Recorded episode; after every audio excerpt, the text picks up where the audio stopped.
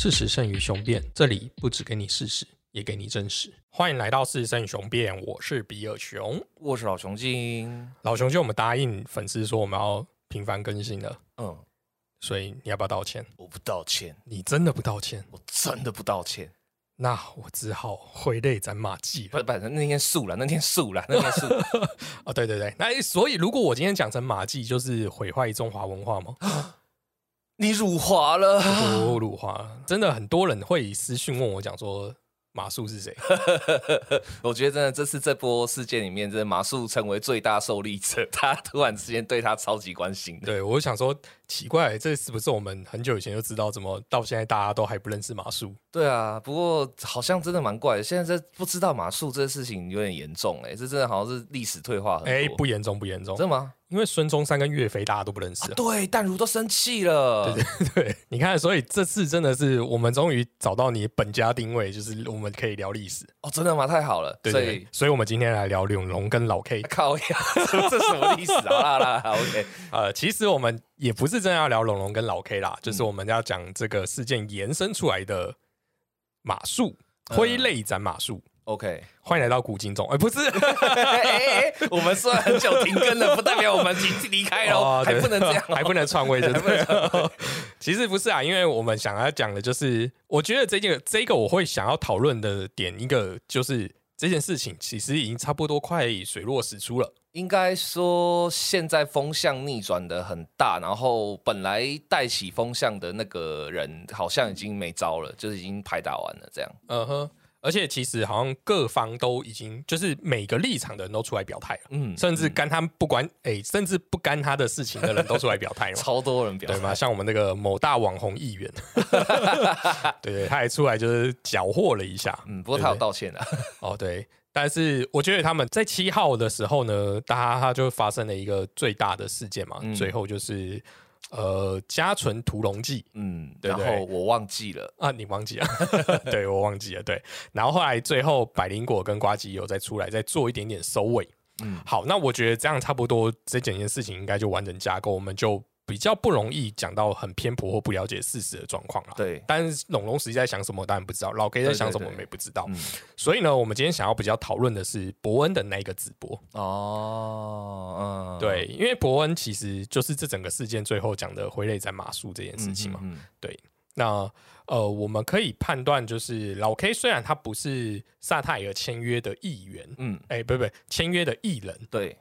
但是呢，他其实在萨泰也应该是一个蛮举足轻重的角色。我觉得可以理解啦，因为沙泰尔一看也知道不是大公司。当你在小企业或在新创服务过的话，你会发现你身上挂那个职缺，其实通常背后还有大概十五件事情以上会等着你，所以这这正常啊，对对对好，那这几件事情我有几个点可以讨论。那我们现在讲第一个就是好了，就是讲呃，伯恩最后他觉得老 K 不道歉，嗯让他很为难，所以他只好寄出了所谓的无限值无限留职停薪对这件事情。对，那库玛你怎么看？就是伯恩最后的这个手段？其实我觉得他虽然，呃，当然我们不用去质疑，我觉得呃，顺便打打个岔，我觉得现在很多人开始因为风向逆转嘛，开始呃，这倒过来去说嗯龙龙假哭啊，很可怕、啊，心机很重啊什么的，我我觉得这真的有点太太 over 了，就是。一个人到底他的真实情感的表述是什么？我、诶我觉得这真的不要去评价。嗯，他是真哭假哭这件事情，只有他自己知道，真的。没错，我我们不用 猎物，呃不是猎物啦，就是不用苛求到说，呃，一个人因为他可能有一些道德上的瑕疵，所以他所有的情绪表达必然都是假的。我觉得这个就有点可怕了，这个就有点 over 了。这样，这是题外话差一个。不过我觉得，包括伯恩也是，就呃，当然那时候伯恩那个声明刚出来的时候，其实很多人也有讲说，其实你就是你你已经把答案讲出来啊，嗯哼，就是切割老 K 保全自己嘛。嗯那呃，然后伯恩的那个哭泣的动作，就是他在那边就是忍不住哽咽，就你为什么不道歉啊？这样的那时候，其实也被很多人拿出来酸呐、有些人啦，他们对伯恩在那个影片里面太多次的吐大气，就这样。呃，我觉得这样戏剧成分太重，对对，他们觉得那个是一种表演，然后他们举例都举证例例，甚至我看到有一些那种什么生理学上的就是表现怎样怎样，我觉得哇靠，这真的有点太太超过。但不管如何啦，我们不去质疑这个感情的真假的成分上的时候，我觉得伯恩他做的这件事情是一个很明显的是媚俗的事情。嗯哼，就是我他也许知道，也许在那个时间点，就是他第一次呃不是第一次，就是他拍那个说老 K 留职停薪的那个影片里面。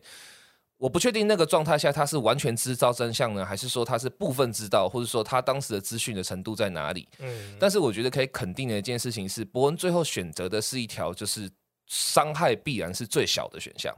嗯哼，就是政治最正确了，讲白了。好，那我们就可以回来看这件事情。嗯，意思是说，你认为诸葛亮媚俗喽？呃，这件事情不能放在一起谈。说实话，诸葛亮的问题。呃，如果你以历史的观点来看的话，诸葛亮那个时候斩马谡，很大一个部分是因为马谡自己立了军令状，嗯是马谡自己喊下去的。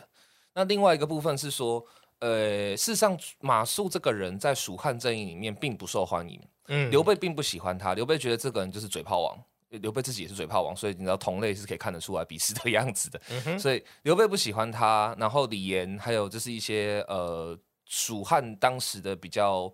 呃，在高位的人都觉得马谡还太早，但诸葛亮是一意孤行的要用他，所以一意孤行的要用他的结果就是他开出了一个 high risk high return 的军令状，而且就是诸葛亮也不得不同意这个军令状。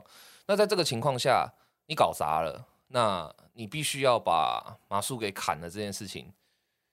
你要说是政治正确，也可以说是啊。就是如果你不砍马谡，诸葛亮那个时候力保马谡的话，嗯，那他可能真的就他蜀汉丞相的位置要赔下去，是有这个可能的。嗯哼，对啊。所以你说他斩马谡的部分有没有政治正确部分？我觉得是有，有。所以诸葛亮也算是切割喽。算，你要这样定义的话算。但是还有另外一个很大的成分，我觉得是呃跟伯恩比较不同的。就伯恩他表现出来的是。如果我个人的情感有选择，我绝对不会，绝对不会杀老 K。嗯哼。但诸葛亮，因为他其实他的性格跟他的受的训练，其实他是法家，所以诸葛亮是一个非常重视所谓的契约跟就是信赖、信诺的人。嗯哼。所以诸葛亮在情况跟伯恩，我觉得最大不同是，诸葛亮在客观情况上不得不杀马谡这一点跟伯恩很像，但他主观认知上他应该也会杀马谡，因为他做的事情已经违反他的法家的这是怎么讲价值观了。这是有一点点不一样的地方啊，但是你说政治正确这个部分的话，我觉得是。那我其实重点就想要讨论这个，就是身为一个主管，或是像现在库买当到一个大还蛮大的主管，还好，我们到底会在什么样情况下挥泪斩我们的部署呢？哦，好问题，对啊，我觉得很多人可能会误以为说会，我觉得啦，很多呃还没有当过高阶主管，或是还没有当到高阶干部的人，他们可能都会。觉得说是犯错的时候会像马叔也是犯错嘛，他就跑到街亭去，跑到街亭的山上去，就硬不守山下这样。但其实我觉得真正的情况啊，不是犯错，而是当你做的事情，他的这个呃状况不一定要是错误的哦。嗯，只要他跟组织的价值，或者说他跟组织的延续产生了风险的时候，那所有的主管或所有的呃认定自己跟这个组织命运共同体，就像。诸葛亮跟蜀汉绝对是命运共同体，这没话说嘛。的时候，他就会必然的一定会考虑到切割这个选项。没错，对。所以这件事情其实看来就是，就算你的过往的攻击很高，嗯，可是你如果只要主主要的那个价值观跟公司的价值违背了，嗯，那就是很容易被切割。我觉得，如果只是到价值观程度的话，那可能还有转换的余地，就是有点像龙龙这次一开始的时候，他。还没有，就是他跟康姐他们讲的一些东西里面，呃，那个事实上有点价值观违背嘛。康姐一直希望他就是收束，不要再不要再开战线了。嗯哼，那龙还是一直开战线，那这个就是明显的价值观不同嘛。可是这个部分到这边为止，其实都还不至于到会被切割。但当你的这个价值观不同已经存在，而且再加上一个关键性，就是说你的存在或者你的行为本身就是一个对组织伤害的时候。而且这个伤害是可能会影响到组织的存续的时候，嗯，那你大概就没救了。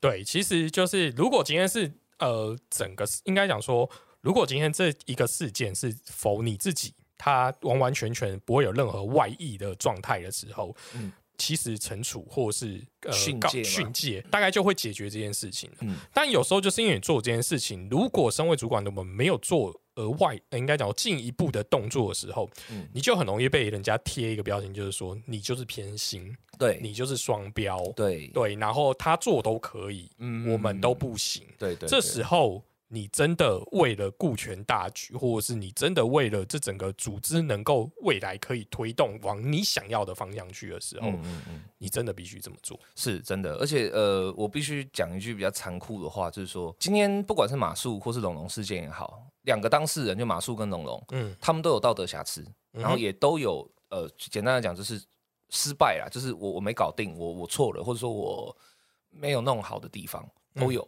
所以斩他们的时候看起来会比较有合理性，但事实上更多时候，有些时候甚至是这个人他可能根本连做错或搞砸都没有，甚至他是成功的，嗯哼，他的成功带来的代价，或者说他的成功所影响到的层面，还是会是对组织来说是一个破坏的时候，嗯。呃，甚至会因此杀掉或是砍掉，就是是气气保掉一个无罪的人，都是很常见的。我觉得最经典的例子是刚刚那个讲到的，就是岳飞啊，嗯哼，岳飞这典典型的就是这样子。嗯你说他做错了吗？其实岳飞真的没有做错什么，可是他造成的结果是，呃，我们就别讲一些细节哈。他造成的结果就是，他把南宋那个时候 三分之二的兵力握在自己手里，然后不甩中央政府的号令，然后表示我要自己去打我们最大的敌人，嗯然后我可以不用。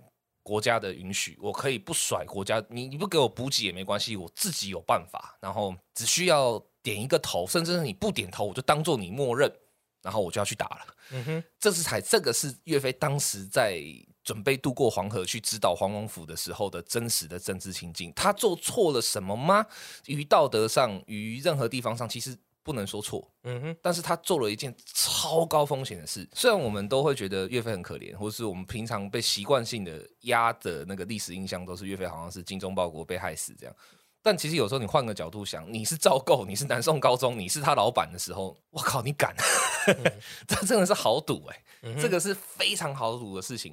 当然，有的老板会很开心哦，会觉得好我赌，这种太赌成性的老板会觉得好我就赌一把，没关系啊，没差，反正最后就大家一起死。但不是每个老板都会这样想的啊、刚才库马已经跟我们讲了一些历史故事嘛，那我来举一个我实际上发生的例子。哦，对，就是呃，我曾经有一个员工，然后这个员工呢还是我三顾茅庐来的。哇哦，应该讲说，我在他还在念书的时候，我就很欣赏他，嗯因为我觉得他的天分是很不错的。嗯对，就是你好好打磨，他有有机会变成一个钻石的那种。嗯哼嗯哼对，然后我就觉得，我想要我我应该讲说，我的事业上，我觉得如果有他帮我的话，我应该会走的还不错。嗯，对，我觉得是他是一个人才。嗯然后呢，我就是这呃，好不容易在就是事业上等到一个机会，我可以邀请他来这工作。他的强项其实我觉得就是一个逻辑能力，，OK，他的那个逻辑是呃，像我们是新创嘛，我们很容易遇到一些提案啊，或是对去去简报的时候，那我需要有一个人可以帮我把我现在手边的资料。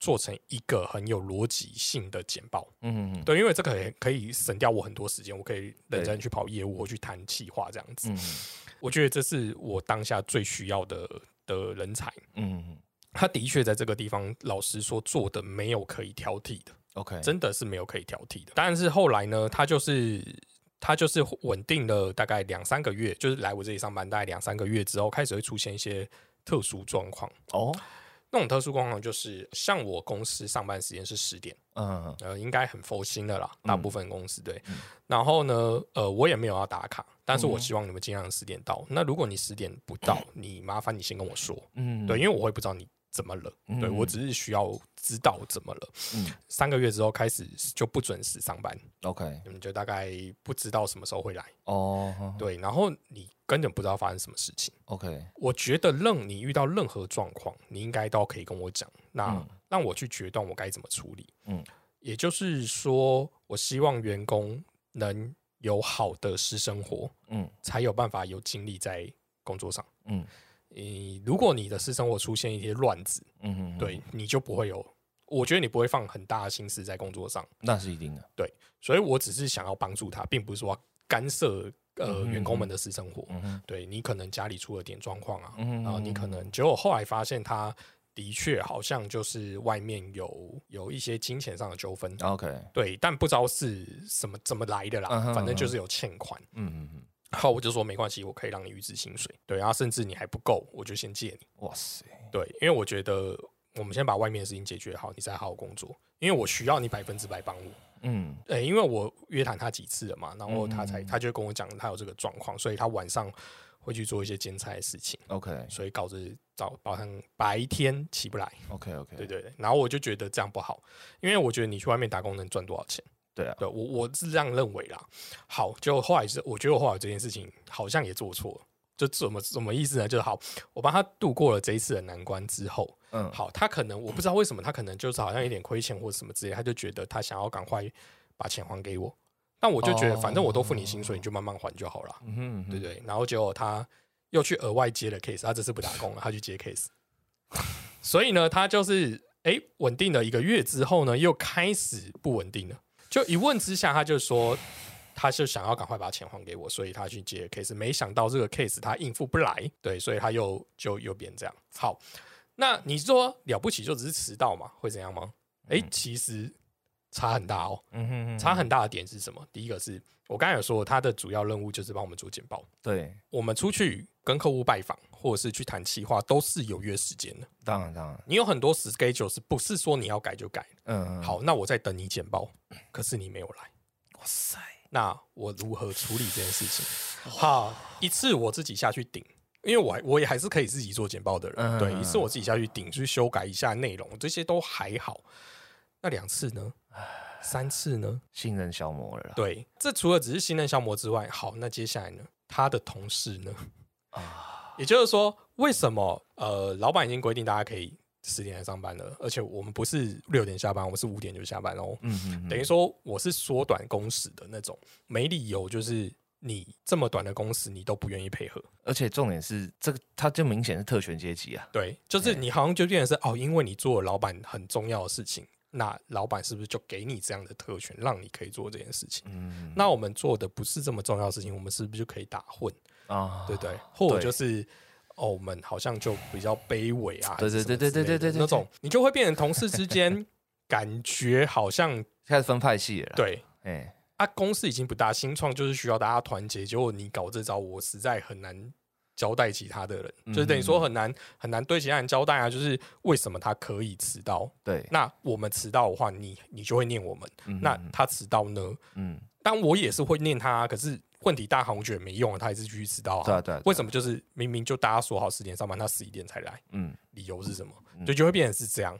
然后甚至有时候，因为我们都不在公司的时候，你就会其他员工就会跟你讲说，他今天没进办公室。嗯，对，那你就知道说这件事情你一定要处理。然后就就是这样子，一而再，再而三。我大概少说这样来来回回，又又大概再盯了两三个月，嗯后来发现真的改善不了，对，就只好请他离开。然后嗯那时候我就觉得，哦，很痛，很痛啊！很痛的原因就是，第一个是我现在最需要这样子的人，嗯然后他的确又可以在某些地方帮助到我。嗯哼，对，我觉得我我也希望，哎，就是就是你又你应该讲说，你看他很久，你就觉得说这个人将来一定无可限量，可是他却这样，你又又很痛心，你知道吗？就是那种懂我懂，很可惜，这个人很我知道可惜我知道我知道，对，然后但是你又不得，就是你老实说，你已经没有没有再给自己说我你再给他一次机会的那种空间了，对，就是你该做的东西都做了，嗯然后最后受不了就只好就是看了，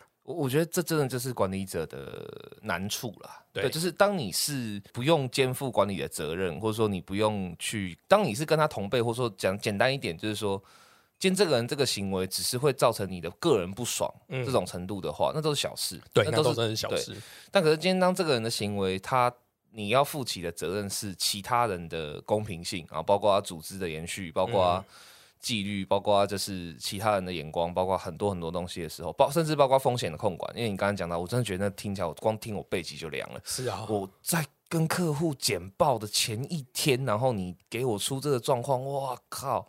哎、这很严重哎、这很可怕、嗯，对啊，所以当这些东西都一个一个加成上来的时候，所以我刚刚才会讲，就是说这东西绝对不是单一的，挥泪斩马谡这种事情一定都不是单一的，它其实一定都是呃很多很多事情累积上去。而且你知道这种事情就会换我们自己被检讨，被检讨什么？啊他说。那你为什么不请他早点给你东西？哈哈，都会这样讲，对对对对那你就早点要，他就早点给你啦。哎，你以为你早点要，他就会早点给你吗？没错没错没错，这这这也是管理层的一个说不出的苦。对，然后第二个就是，那你就把上班时间定九点，他就迟到十点这样来，也刚好符合你的时间啊。对对对哎，那那这样我是不是跟着九点就要来？对，对，就是不是想的这么就这么单一的做法。没错没错。对，其实那而且而且事实上。你也很怕，就是等于说他已经有状况，你如果不是根本解决的话，你只是就那种标的去解决这件事情的话，那状态不会改变。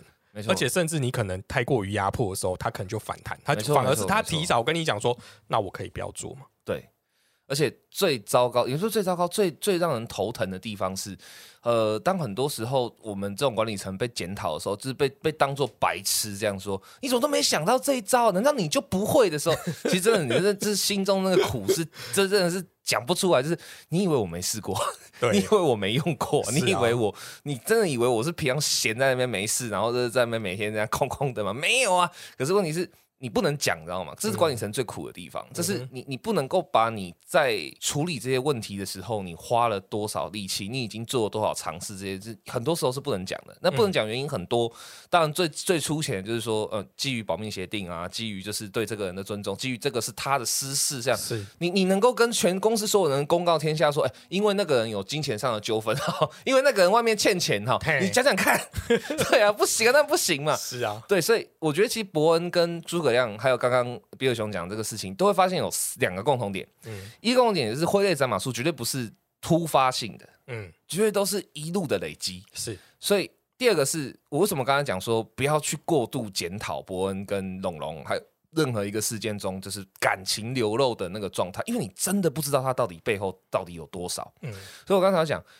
伯恩到底那时候知道多少，知道什么程度，或者说他的那个判断的来源是什么，然后他的这些情感是演还是不是演，这个东西真的不要去深究，因为很多事情是他不能说的，嗯。他就算被打自白剂，大概都会有最后一线的那个意识去抵抗的，说我我不能说这样，因为这些东西你讲出来的话，那个造成的伤害跟造成的破坏是更可怕的，嗯。对啊，所以当然你呃，我们年轻的时候，或者我们都还小的时候，这对世界的认识不是。还很单纯的时候，嗯我们都会相信一件事，就是说透明、开放、阳光法案，然后明明白白交代、公开，难道不好吗？嗯难道不对吗？这这真的是现在在我们这个年纪跟我们这个社会这样打滚过以后，就会觉得说就是不好啊，就是不行啊，嗯真的不可以啊，的确，对啊，所以呃，在这个事件里面。呃，不管是伯恩的事件也好，龙龙事件也好，还有就是比尔熊的事件也好，我觉得在这些事件里面都会有一个呃，我觉得很让，就是呃，我觉得很可惜啊，这舆论从来没有出现过的一个声音，这舆论常常很少都出没有讲过这样的话，就是说这些人在做这些事情的时候，我们都是看客，那我们是看客的时候，我们可以发表我们自己的意见，嗯。但是我们在发表自己的意见的时候，一定要就是不要去觉得说你才是真相的 holder，你才是真相的拥有者，嗯绝对不会是的。没错，甚至是今天就算是呃已经家存屠龙了哈，或是什么呃老 K 怎么样怎么样，或者说老 K 开拍那个直播想说但还不能说的事情，嗯你以为那就是全部了？嗯 想太美，嗯绝对不是这样的。所以，当我们还对事实抱有一个敬畏的时候，也就是说，你还对事实不会认为说，我跟你讲真相就是这个了。嗯当你还对真相永远抱有一层敬畏，是不是这种？我觉得真相就是这样的，而是说真相应该靠近了，嗯哼，但一定还有很多我不知道的事情。是没错。我觉得那个时候人讲出来的话会比较像人话。就像呃，其实我们在讨论这件事情的时候，我们一开始也都不敢讲说到底是风往哪里吹。对，就我们看到实际上的表演，这这些事情，我们都当然会觉得，诶，每个人心中都有一把尺。你可能觉得这还好，这个是笑话，或是有人觉得，哎，这个是歧视女性，或是什么什么之类，性暴力，哎，性霸凌，对对对，都可以。对我觉得每个人都可以他，但随着事件越来越多的时候，你就会有比较全面的东西。但是不是代表说你不能对这些事情发表你的你的观点或者对对看法？对对对，对我像我们也都会，呃，我其实我会站在比较一个角度是说，我们会去看 A 为什么这样做，B 为什么这样做。那 A 做这样，他到底对他想要得到什么？B 做了这些，他想要得到什么？然后去看我我自己的判断是，这两个他们个别做的东西有没有个别得到他们想要的东西？嗯。如果没有，我就会觉得这件事情不合逻辑。嗯当不合逻辑的时候，我觉得我就会猜测这个事情一定有所隐瞒，对，因为我觉得每个人做事一定都会有一个动机，嗯哼，就是你为了达到什么，说我才这么做嘛。嗯。就例如说，呃，我还我这样还是举例而已。我说，例如说，龙龙会持续的要反扑这件事情，是因为也许哦，就是他也很憎恨老 K，对啊，对啊，对，但他跟他憎恨的程度不知道，因为老 K 有讲说他很讨厌龙龙，嗯那点是什么我不知道。嗯，老 K 呃，龙龙也有可能很讨厌老 K，但点是什么我们也不知道。对对对，对，所以他们才会有这么深的呃所谓的呃碰撞。不然你看以以一个经纪人这么厉害的康姐好了，嗯他都跟龙龙讲说，OK 做到这里你就达到目的了。对，然后连嘉纯也都讲说，这整件事情不管风向往哪里吹，龙龙都赢了，嗯因为他赚到所有的流量。嗯哼，诶，那就是结束了，就等于说一个很有名的 KOL 跟一个这么厉害的经纪人都讲到这个点了，那你龙龙你为什么还要继续？嗯是我们假设我们今天是一个艺人，经纪人这样跟我们讲，我们基本上就停了，嗯就是照做了。嗯对，那龙龙还要持续反击的点，那个真正的内内心深处的 point 是什么？其实我们根本都不会知道。对，而且我觉得最不好的事情是什么？就是很多人会在因为这个事情不合逻辑，或是、呃这个事情可能疑似有问题的时候，或者说就是你你不能理解他的时候，嗯我觉得台湾现在有一个很糟糕的舆论情况是，当它发生了一些不能理解的事情的时候，我们只有两个选项。其实，嗯第一个就是极度的妖魔化他，嗯就是说我也不知道他在想什么啦。可是这这个人真的是有病，这个人很疯狂，这个人怎样怎样怎样怎样。你就是把你的不解产生的恐惧全面的都抛诸在那个人身上。嗯可是这个时候真的，我真的必须要讲一下，这个真的是那个人的责任吗？嗯他没有跟你讲，或他没有把这些事情全部讲出来，这是他的责任吗？嗯这好像不是他的责任吧？这是是想要窥探到不能自己的那个人的责任吧？嗯哼因为你太想要知道答案了，所以你把你这个渴望跟不得得不到解决的渴望泼洒到不跟你讲答案的人身上。问题是人本来就有缄默权吧？嗯哼嗯哼今天这个事情，假设是什么国家弊案，或者说他是掏空了几亿或几十兆的纳税人的钱的话，那我我觉得好吧，你要挖到底，或是你要嗯用各种方式去侧写他，我有我我不能说什么。是啊今天这个事情是跟你有什么毛关系？是啊，的确啊，你你为什么可以这样子去去去很残暴的去侧写一个人呢？这很奇怪吧？嗯那第二个选项是什么？我们一个是极度的妖魔化他，另外一个是什么？就是极度的弱体化他。嗯有没有发现台湾近年来类似这种就是不可解的事情，或是这种不可能不能理解的事情的时候，就是两种极度滥情的选项。一个选项就刚才讲的极度妖魔化，不管是龙龙事件也好，甚至是一些比较重大的刑案，像之前那个发生过那个，就是呃有一个男的，他是因为跟老婆吵架很不爽，然后就跑去背刺一个无辜的机车骑士，随机砍人那个事情有没有？嗯你看，这台湾的现象也会出现一个状况，就是一群人就是把这个行为无限的妖魔化，嗯这这这人就该死啊！精神病化，最近还有一个精神病化抠眼的事情什么的，在屏东，嗯这一个就是极度妖魔化，这些人就该死啊！这些人就该抓起来关或干。另外一种就极度的弱体化，他们是无辜的，他们是弱势啊！嗯你们难道没有看我们与恶的距离吗？嗯你们难道没有办法有点同理心吗？我觉得这两种其实都是很糟糕的选项。嗯都是极度的滥情，而且是你你你这其实都是越俎代庖。我觉得嗯你因为你自己的不可理解，而于是去强迫给了一个答案，这是很不 OK 的事情。但是呢，我画风 这边一转的意思是什么？就是你说管理层在挥泪斩马谡的时候，不管是你你斩你的那个人才啊，嗯波恩挥泪斩老 K，包括龙龙挥泪被被人斩这样，这些这几个斩来斩去的事情，这里面难道就没有这种呃被强迫给一个答案的成分吗？答案就是，当管理阶层开始挥被被迫要挥泪斩你的时候，他就是在强迫给一个答案。嗯但是那个出发点跟动机，我觉得是完全不同的。嗯哼当你是管理阶层的时候，或当你必须要肩负着一些呃很巨大的责任，这个责任通常就是你自己的个人性命、身家跟个人的财产以外的人的性命、身家跟财产的时候，嗯有时候你被迫要做这个决定是会有的。但我觉得很奇怪就是，在这个舆论事件里面，很多人有要去背负这种事情吗？嗯哼那你为什么要做这种决定呢？对啊，所以我觉得这是这个事件里面，我觉得在雄辩里面可以认真的来提出一个批判的，就是当你不是管理阶层的时候，或者当这个事情你并没有必要去承负一些额外的责任的时候，你其实大可以不必做这么武断的事情。嗯，那你的，对你的判断、你的思考，以及你在看待事件的眼光，我觉得就会比较清澈，然后也比较不会那么的啊、很奇怪。就是我觉得最近看这个事件，然后案外万这样，然后是各种各样的爆料、各种各样的反水这样出来以后，我觉得、诶台湾这两千三百万都是 CIA 是不是？就大全全台湾都是特务是不是？大家都好懂哦，而且都。简直是，就是就是大家都是张友华，大家都可以，就是哦，我有很多机密，就是大家说娱诶、喜剧圈很小，但好像今天两千三百万都是对啊，我们是怎么回事？是怎么这么懂啊？对啊，我就觉得说这种事情，当跟你你不是负责他的责任的时候，你不是不需要负起那个责任的时候，你其实大可以不用那样讲话。嗯。然后这一个事件啊，我还有另外一个点我想要讨论。嗯我先问你好了，嗯，你员工私下犯的错，在公司以外，你觉得你要承担责任吗？你是指说，比如说他，呃，比如说他今天骑车，这下假日的时候自己骑车出去，然后，呃，不小心撞掉一个人的后后照镜，然后我公司他这是他假日的自己骑车的行为，然后我公司要不要负责责任？类似哎、样？可以这样说。当然不会，啊，搞屁事。对，那可是你知道吗？妈妈嘴的老板被判刑，哦，对对对对对对对，有有，我知道，我知道。对，他就是被背负了连带责任嘛。哎，对对，那我觉得其实这件事情困扰我很久。嗯呃，应该讲说，因为我们不是这么，应该讲说我们本来就不是法律人啊。对我们不是不要不要法律专业讲那么多。对我们虽然会去看一点点法律的东西，但不代表我们真的是法律人。对，好，那我那时候就一直考虑这种，就是到底公司要有多少的，就是管理责任是在员工下班之后。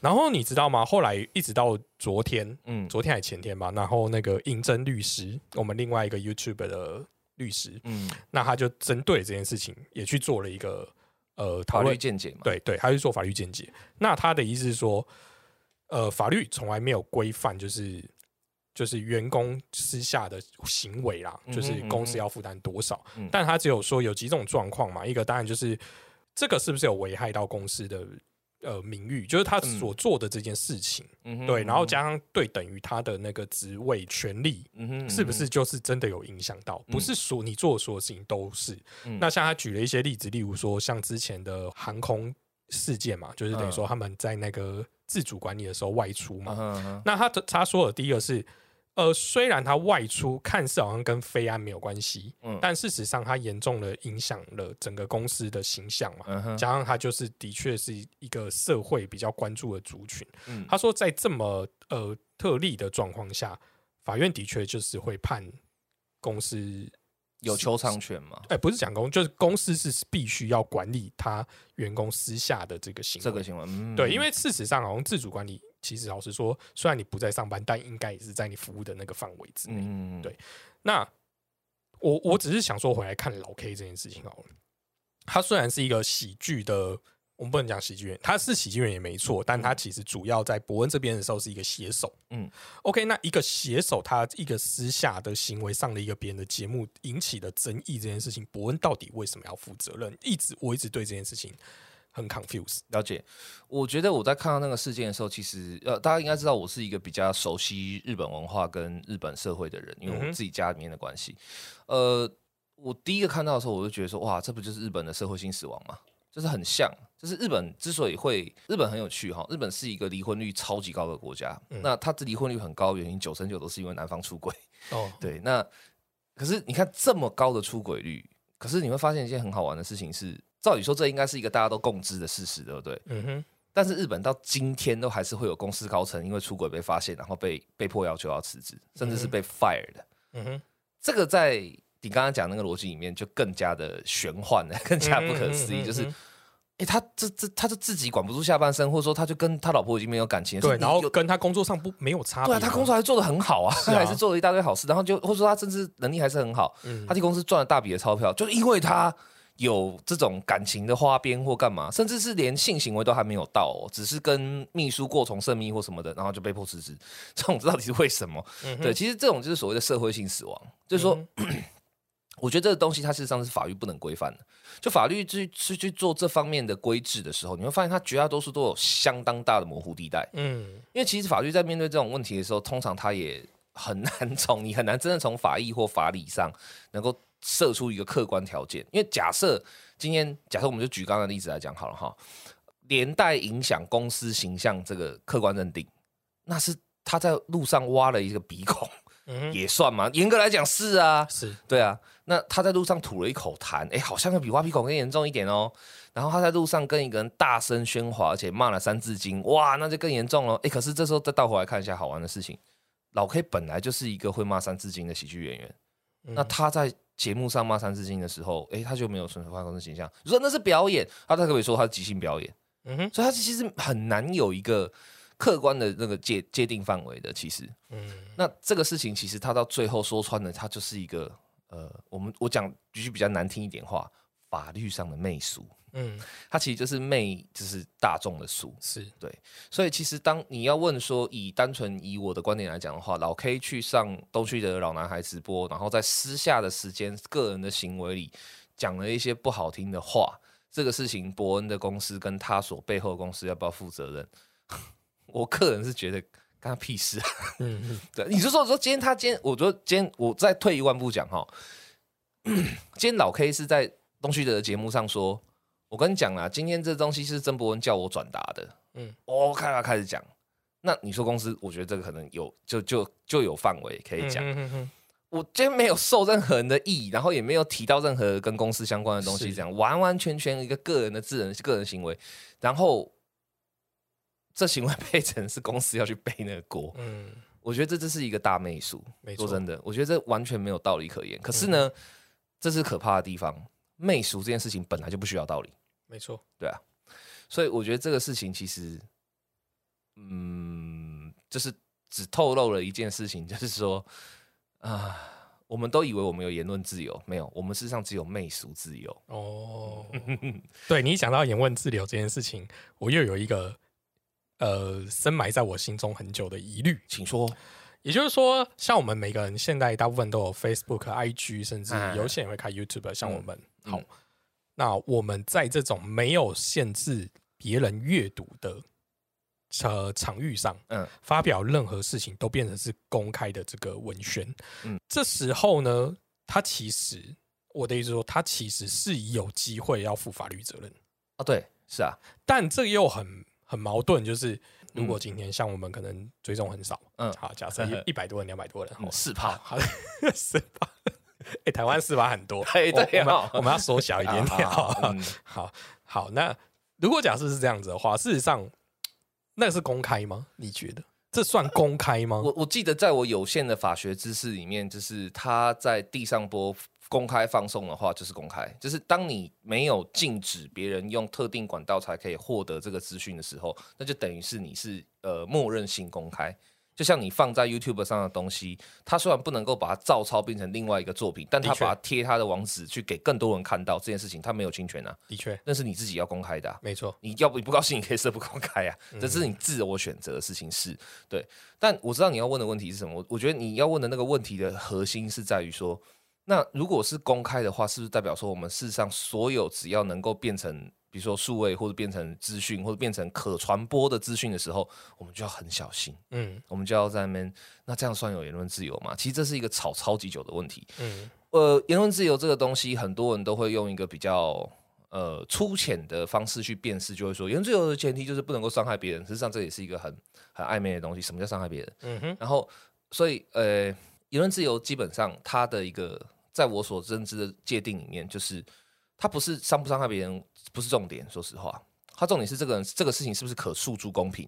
那嗯诉诸公平这个东西就超级主观。嗯哼，什么事情是可以诉诸公平的？比如说，我们就有举一个很多那种言论自由的法庭辩论或什么的，有一些人在台湾刚解严的时候，那虽然解严了嘛，那他就公开的在报章杂志上写社论或写读者投书，嗯甚至是上节目或 call in，然后去大骂政府，然后就骂的很难听很难听，五字经、八字经、十字经全部出来那种。嗯哼，然后有一些政府官员那时候刚刚解严嘛，他们还没有脱离那个我是权贵的身份啊，很不高兴啊，告诽谤，告下去或者告名誉伤名誉伤害啊，告下去，然后就法院就判定就是说这是可受公平之事，你不可以告他。可是问题是真的是这样吗？好像不一定哦。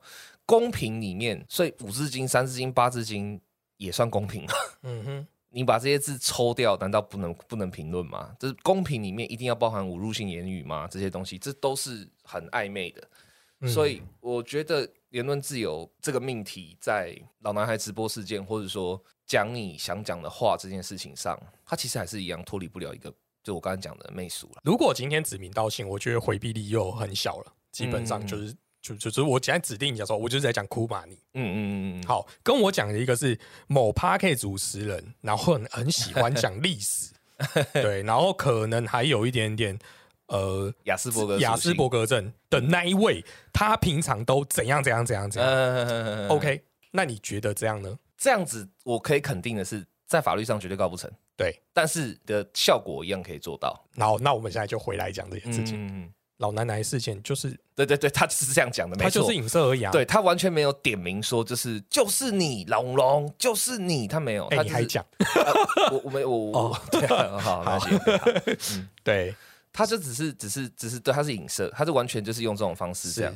对，所以说其实这个事情如果告得成的话，相信我龙龙早就告了，好，那你看告不成，那嗯伯恩出来谈什么？坦坦妹熟啊，就是刚才讲的啊，好就是他是所以你看妹，这这就是又回到一个呃，我们在另外一个群组里面有讨论到的一个点。嗯嗯，今天龙龙算是我们姑且把他当成他是受害者。，OK，OK，受害者因为受不了了加害者的攻击，嗯他一直尝试要如何化解这个攻击，都无无可奈何的时候，嗯嗯所以他找了可以控制这个加害者的组织嗯去修理，他，嗯嗯嗯所以呢，他才会去找萨泰尔，嗯，请萨泰尔出面好好管管你的员工。嗯，他认为这件事情叫有效，你怎么看？我说实话，我觉得这个东西只你从根本结果上来讲有效啊。你看他老 K 得到了一个无限制消失停薪的处分，嗯哼，我觉得这个最可怕的地方，这件这个这个这个东西最可怕的地方就是。它在法律上，在法理上，如果我们认为自己是一个法治国家的话，是无效的；没错。但是它在媚俗上是爆干有效的，是根本这样子跟动用私刑的时候不一样。答对了，就是私刑。对啊，这就是像像日本也是啊。我们刚才讲那个，就是一个超级好或超级有能耐的主管，他就是因为一个桃色花边，然后被迫辞职这个事情，嗯哼，这种社会性死亡的事情也是啊。你这是私刑啊，你这就是整个社会在用集体主义在私刑啊，你这是在私行正义啊。好，那如果假设像不要，还是不要带入那个当事件主角好了。嗯嗯嗯 好，我说假设是我好了。嗯好，我是那个加害者。嗯那我的我的老板或我的主管因此说，哎、你这个道德有瑕疵，嗯好，公司就不聘用你，嗯或者甚至我在他他要约谈我之前说，老子就不干了，嗯我继续每天发文影射骂你，嗯，这有效吗？诶、这我觉得就我的意思说，你没有阻止我我知道，我知道，这件事情的根本嘛？对对，所以你就一个被害者，他想要达成有效的效率，这件事情其实我觉得不存在。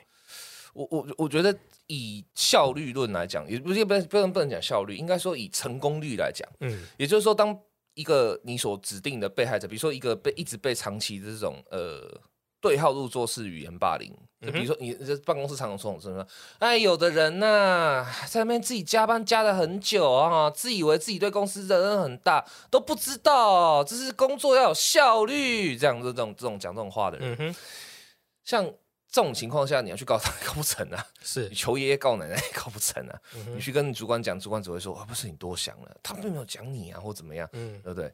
所以呃，我觉得这个事情它的成功率，然后呃不一定是百分之百的，你不一定是把被这样子对待的状态，然后去找他的上司或找管理他的人，的确，就一定会有效。嗯但他的成功率是直接跟民粹这个东西，或者跟媚俗这个东西绑在一起的。嗯这个东西的媚俗性越高，它的成功率就越高；它媚俗性越低，它成功率就越低。就是这样。我觉得这东西它这是怎么讲？伤你的人也是在绕法律的边缘，这对是绕法律的空缺。那回击的人也在绕法律的空缺，所以他们的角力从一开始就跟法律没半毛线的关系。嗯他们在争的事实上就是民粹。嗯哼，而这个东西最可怕的地方在台湾，就是我刚刚讲的嘛，就是要么妖魔化，要么肉体化。嗯它为什么会变成这样？因为妖魔化和弱体化，这是民粹最有效的，这是狙击手啊，它是最有效的，这是两个技巧啊。嗯因为他很可怜，所以我燃起了我的正义之心，于是，一群键盘侠就出动了。是，因为他很可恶，我还是燃起我的正义之心，然后一群键盘侠又出动了。这这这这这是这是答案啊！他们在真的事上从来就不是法律，也不是什么经纪公司的道歉合约啊，有没有什么东西的，都不是。他真的就是个民粹，嗯哼，他真的就是个媚俗，这样。所以你说这个东西是不是有效的？呃，不是百分之百有效，它不会 always 都有效。但是当它能够炒起来这个民粹或炒起来这个媚俗的时候，它它爆肝有效啊！嗯，对啊，嗯。但是我觉得这件事情就就像你讲，它不是百分之百嘛，嗯，所以我觉得，嗯，哦，我应该讲说，我单纯认为，如果要我为了达成目的而这样子去做这个行为的时候，其实我觉得它会，它会衍生出一些我们很不喜欢的一些现象现象，像是例如说越级报告，哦，对，对对，那这就是其实我们一直在防防堵的事情，就是。我觉得就像今天做雄辩也是这件事情，就是好好沟通。对啊，对啊，对啊，其实就是好好沟通。对啊，对啊，对啊，对，就是你还是可以有你的立场，他还是可以有他的立场，但是就是因为没有沟通，所以才会变成这样，或者说，或者是就像现在的跨跨空中沟通，对不对？我我觉得其实这个里面有一个很致命的地方，就是因为我们刚才提到，你有沟通这件事情，其实就有成本。嗯，沟通是需要成本的，没错。就像你看，我们刚刚讲的比尔熊他那个很痛心斩斩掉他的人才的例子，你说比尔熊没有去跟他沟通吗？有啊，还跟他预支薪水什么的，开了这么好的条件，这样。可这些沟通呢，它的成本不是单纯的只有比尔熊去跟他讲话这个时间而已，包括的比尔熊讲出这些方案之后，那这个人是怎么去跟其他人讲的？嗯，这个人去跟别人转头就跟别人讲说，哦，我跟你讲，我觉得老板真的好爱我们哦。他还给我可以预支薪水，你让其他人听的反应是什么？这个都是成本，是对。所以当这些成本在现代这个巨大的资讯社会里面，它可以被太快速的抬高或降低的时候，我觉得它就会让大家产生一个很习惯性的连结，就是我干嘛沟通？我买好名粹就好了。嗯哼，我我何必需要花这些风险？我干嘛要花这些成本？我干嘛要浪费这些这些力气？因为反正到最后都会用名粹嘛。那我干嘛不一开始就培养他就好了？我觉得这是现在这是台湾社会面临到的一个最难解的问题。嗯，就是当我们是要花时间、花成本、花力气，而且是要反复的沟通的事情的时候，你要怎么克制住自己，让自己不要去用民粹这个最后的手段？嗯哼，而是先愿意花时间在那上面。但是这个又是一个很囚犯困局的事情。你先出蓝牌的人，通常都会输。嗯，当你是。在面对问题或面对这种社会状况的时候，你是选择先去花时间好好沟通，花时间去做功课，花时间去思考，花时间去厘清的人的时候，你通常会发现一件事：你辛苦做出来的结果被民粹就是一秒钟就打掉，嗯，你根本登不上台面，你的声音没有人听，这还是最好的结果，只是没有人听而已。最可怕是什么？你的声音不但没有人听，而且你所有的努力变成了民粹的养分。你辛辛苦苦做的一个调查报告被人家曲解两。两秒钟被人家曲解两段，被人家截图截一半，然后就变成了你是重要推手，你在里面你也插你也插一脚啊，你也是个坏蛋，你也是个好人，你就莫名其妙被灌角色了。你疯疯你紧紧张张的跑出来说没有没有没有，我们不是这样，我这个事情跟我无关，我只是想要让大家知道，好好想一想，好好思考一下，我只是想让大家停下来去看一下这个沟通是怎么可以怎么怎么可以怎么展开的，来不及了，你已经被灌角色了。你已经成为民粹的养分的一部分了，而去花时间做这些事情的人，他的这些一切努力就白搭了。而一开始就不花时间去做这些沟通成本，一开始就不花时间去努力这些事情的，一开始就很懂得怎么取巧的在这个时代生存，马上就开始去找我们不要讲水军了，就是马上去找键盘侠，马上去挑话题，马上去。到处搞爆料，马上去 PPT，到处在那边就是问卦的那些人，他付出了一个小小的努力，就把你全部都割韭菜收割掉了，而且到最后他还是掌握了一切的话语权，并且到最后他的效果还是最大。那你说这样子的事件一次、两次、三次、四次、五次，台湾还有谁会想要沟通的？大家就去买名册就好了。那我完全不否认你说的现象啊，嗯，但。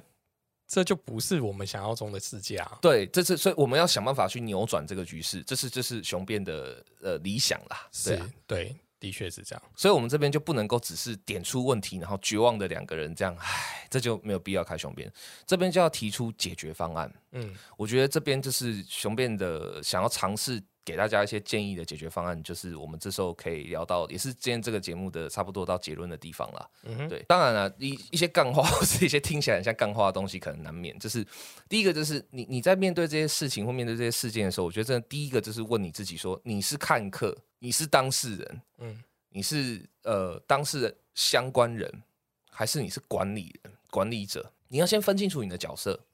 你分清楚你的角色以后，你再决定你的行动。我觉得这很重要。嗯，台湾现在的这些舆论乱象跟民粹非常容易被挑起的现象，我觉得很大的一个关键原因就来自于说，台湾人的在面对这些议题的时候，他很快的就会接受呃资讯传达者设定好的角色。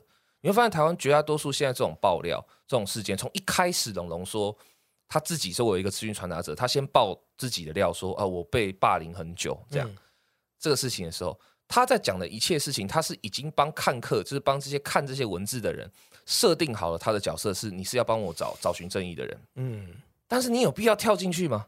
嗯你有必要这就这么快就接受你就是这个角色吗？是，这是第一个问题，就是你你可以选择自己的角色的。我觉得台湾人在这个这方面是很啊不是啊，是因为我挖了很多位置给你做啊，例如说你是女权，对对对对对对对。对，或者是你，难道你的对难道难道这是男台湾的男孩都没有这样子的反省吗？难道对，就是你知道这种很多挖号对号入座或是挖坑给你跳的这种行为是很多没错。嗯可是我真的觉得，其实这些坑要辨识它，而且就是就是，然后不要那么快跳下去，不难，真的不难。嗯一个最简单的逻辑就是，你不要那么快就就入戏嘛。我就觉得在台湾人最可爱的地方是我们入戏入的很快，嗯但他最可悲的地方也是我们入戏入的很快。所以第一个是你不要那么快入戏。你看到任何事情或看到任何东西的时候，你先想一下你的角色是谁，嗯，你打算扮演什么角色不？是啊，是事件那么多接踵而来，我不赶快入戏，我就来不及了。哎，对，这是第二个我要讲的。台湾人为什么会那么快就想要入戏？嗯，就是因为台湾人很怕被落下来，没错，在事件这些最高声望，或是呃不是最高声量，或者说最有流量的事件里面，如果你不知道在台湾是一件很恐惧的事情，可是你冷静想一想，真的你冷静想想，仔细想一想，真的很可怕吗？其实还好哎、嗯，你不知道孙中山都没关系，对啊，你不知道孙中山，不知道岳飞都没什么关系的。而且啊，说真的，你如果真的要这样想的话，你要想哦，台湾只不过是一个两千三百万人的小海岛，是，我们占全世界的 GDP，跟我们在全世界的，就是呃，比如说 IB 呃 IMF 呃世界货币基金会，也就是决定了全世界的币值也可以多少的这个世界性组织里面，台湾能够占的声量大概零点零零零一趴都不到。这种 IMF 的事情，台湾有几个人会去关心？嗯美军今天撤离阿富汗以后留下来的就是军火有多少量？然后这些军火事实上有一些可能会不会被流入到亚洲的黑市这个问题，台湾有多少人关心？嗯，其实真的值得我们关心，不是真的这样很奇怪，好像有一个标准，而是说这个世界上有很多很多事情是你本来就关心不到的，是没错，你关心不到不会出事的，真的相信我。嗯。就是我觉得这种焦虑感，这是全世界现在都遇到同样的问题，但是这个是上一个时代的媒体刻意养起来的，嗯，你大可以不用那么焦虑，真的。没错，这你不知道，真的不会怎么样，真的不会差到哪里去，对啊，甚至是讲句最难听的，你可能连布吉纳法索大家知道吗？大家有听过这个名字吗？嗯好像有点耳熟哈，好像曾经跟我们建交哈，现在还有没有关系？还有没有邦交？好像都不确定哈。然后布吉纳法索有没有曾经出过一些什么样的人？嗯这个人他曾经有没有可以给我们什么启示？这样嗯哼，你都不知道啊，真的也是啊，你还不是活到现在，不是好好的，的是有差，对啊。那第三个，我觉得我们雄辩可以提出的建议的解解决方案，就是需要的，就是刚才讲的，你就真实要有敬畏之心，嗯。千万不要觉得说啊、我已经都懂了，嗯，我是懂爷了，我是懂王了，除非你就是那个人。呃，就算你是那个人，我觉得你都可能没有懂，哦，你会不认识你自己。呃，或者是你其实也是被蒙在鼓里的那一个，哦，对，就比如说我举例来讲啊，假设我就是老 K 好了。嗯哼，然后我看了伯恩那个声泪俱下的演出，我觉得我是我一切像目前一切都举例，我没有阴谋论，或是我没有要说怎么样哈。先讲，我看了伯恩声泪俱下演出以后，我觉得我是当事人啊，他是我朋友，也是我老板啊，嗯他的东西我都看到了，然后他甚至还有私下打电话给我，所以我打从心底觉得，唉，我对不起伯恩，我把他公司这样弄得好辛苦，然后我让他最近这样子焦头烂额，其实根本没他的事。嗯我觉得我，唉，我就再退一步吧，或是我就为他再想一想吧，这样。但我真的就会知道，伯恩不是曾经有过晚上一个人在洗澡的时候，然后心里面想着算了啦，反正老 K 不是多重要的人牺牲他，我会知道吗？我不会知道。嗯他会跟他老婆这样讲，会跟我讲吗？不会啊。嗯，所以就算你是当事人，你都还是有很多不知道的事没。错，真的没错，是，对啊，所以第三个就是永远对事实抱有一点敬畏。嗯所谓的敬畏，不是要你去变得很阴谋论。我觉得我我上一次讲这个话的时候，有一个人误解我的意思，然后说：“哦，我懂了，所以我们所看到的一切都是假的，这人类果然没有上月球。”然后这是什么？我说。那个也是一种敬畏，没有错啦。可是那个是一种阴谋论，那不太一样。对事实抱有敬畏，不代表你就要变成一个阴谋论者。嗯你就要对所有你看到的、有已知的一切都产生极大的怀疑，不是对事实有敬畏的意思是，在你选择相信了某一个事情以后，或选择相信这个事情应该是以你这样子的想象来呈现的时候，还保有它有其他转换余地的可能。是，对。就像其实我们以前都会讲说叫眼见为凭，对对对。对，开始后来就有人讲眼见不一定为凭，对。但是呢，这要告诉大家讲的说，就算我们今天认定它是事实好了，嗯。你也不要认为这个世界的真理就是你你想象中的那样子，对，对，因为有太多事情是你不知道，没错，真的，我 真的觉得是你不知道，就就算是你当下就在那里的人，你是当事人，你是亲眼目睹、亲身感受的，你都不一定完全知道。最后一个是我想要讲的一个很有趣的事情是说，当你在接收到资讯、接收到情报，你先辨认了自己的角色，然后呃确认自己没有焦虑，然后呃对事实抱有敬畏之后，最后一件事情我觉得很有重很重要，但是我觉得真的听起来很干，所以我都不大敢讲。但我觉得嗯这是雄辩没差，你的话语里面尽量不要有太刺激的成分。嗯你想想看哦，今天所有的事件里面，包括我觉得最经典的一个，其实我觉得这个事件里面有一个有两个很经典的时间点。伯恩在拍他的那个声明的时候，不要有那么多的声泪俱下，不要有那么多的刺激性的表达。嗯哼，所谓刺激性表达，并不是只说他一定要骂干或者怎样，而是说那么强烈的情绪展演，他平平静静的把话讲完，甚至是他也可以平静的问一声：“老 K，我想要知道你为什么到底不道歉。”嗯跟他的那种老 K，你你为什么不道歉啊？这完全不一样。嗯哼，降低你的情绪性，降低你过度的呃渲染力，即使你是真诚的，嗯哼，即使你是保有那个真心、真心的这么这么感受，但有些情况，或是有些严肃的事情，或是有些必须要讨论的事情的时候，呃，我觉得这个时候老派的那种礼节或老派的世界里面的所谓的那种，你要管住你自己，你要有一定的教养，这件事情无比的重要，嗯，真的。嗯哼，我们可以想见一件事情哈，如果说今天要讨论的是，比如说很严重很大的事情哈，比如说举例来讲，两岸好了，张亚中之前出来选国民党那个党主席的时候，就在那边说，我是真正的统派，我就是支持统一哦，这个统一有错吗？等等等，我们这叫签和平协议。这样，如果他不是用这么强烈，不是用那么激动的语气去强调我如此的这样子，而是他是可以很平静、很安、很安心的说，对我是支持统一的，因为我觉得统一才是最好的选择。因为这个事情，我们必须要好好的讨论。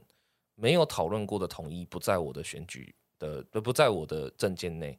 我相信他可能会讲得更好，或是这个事情是真的可以拿出来讨论的。所以最后一件事情就是，当你想要讨论一件事情的时候，你要先检视你自己的话语里面有没有那个想要打开讨论的诚意，而嗯诚意来自于教养。嗯哼，你连讲话的教养都没有，我凭什么要跟你讨论？嗯。尤其在这个民粹遍地，并且非常的高风险的时代，我不知道我你你在跟我说我想跟你讨论一件事的时候，你是要出蓝牌还是出红牌的时候，你连基本的教养都没有，我如何相信你？嗯哼，对啊，所以我真心觉得这是最后一件很重要的事情，嗯。就是当我今天是真心想要好好的跟一个人坐下来好好对话，而且我想要的对话就是我并没有预设什么，我并不是要去争取你的民粹，而我真的是想要得到更多的理解跟更多理性上的知识，或者说知识更多可以运用于这个事件的资源的时候，有没有教养这件事情好重要。嗯，虽然我们会这样讲，简单一点形容叫做讲话温文儒雅嘛，但但不是这个意思。嗯我可以推荐大家去看一下，就是有一部我认为也是神剧啦，就是嗯 Netflix 上面有的叫做《纸房子》。啊，对，它是一个就是西班牙片嘛，就是他拍西班牙抢劫。那片中的那个教授，嗯，他就是主要的事件的幕后主使。好，虽然他做的是犯罪，那我觉得那个是戏剧啦，但是你可以看到他在跟任何人做谈判的时候，他基本上是不会带情绪的。是，可是呢，他讲话却非常有力道。嗯我觉得大家可以去思考，就是难道我们就是一定要提高分配，或是把声音加很多表演情绪下去之后，对，才能鼓舞人心吗？才能激励整个状况吗？其实我觉得倒不一定。对对，或者是你可以倒过来这样想，在我们已经接受了民粹的洗礼这么久，这么多事情可以倒果为因，倒黑为白，然后很多时候到事后我们才发现啊，我们是被带风向的啊，嗯我们原来是韭菜啊，原来我们是呃被当炮灰的，或甚至是啊，原来我们就是小丑才是我自己这样。嗯，我已经难堪了这么多次，为什么对这样子的事情一点抵抗力都没有？嗯我们真的还需要这么表演性的民粹吗？嗯哼嗯哼曾经他有一定的需要，我是我是同意的。说实话，嗯在曾经那个戒严还在，然后没有言论自由，而且一切管制非常严格，然后大家都要道貌岸然的说干话那个时代，一定程度的反动，我是觉得需要的。你必须要让已经被尘封已久的情感有个出有个出口，有个抒发，或者是说有一些练习。嗯哼练习也过了三十年了，可以了吧？嗯对啊，真的还有必要再用那种好了，我们年纪比较长，所以朱高正式的语言，嗯哼甚至是啊，我就不会演讲了，赵少康式的语言，嗯这种话还需要啊？嗯，我觉得不要了吧？对啊嗯所以我我觉得真的这是最后一点，这个这这四点啊，哎呀，其实你都应该讲说，我们都太浅了。人家 国师早就有讲了，啊，谁？对，唐奇阳国师已经说了嘛，嗯最近水逆，啊，好、哦，事实胜于雄辩，我们下次见，拜拜，拜拜。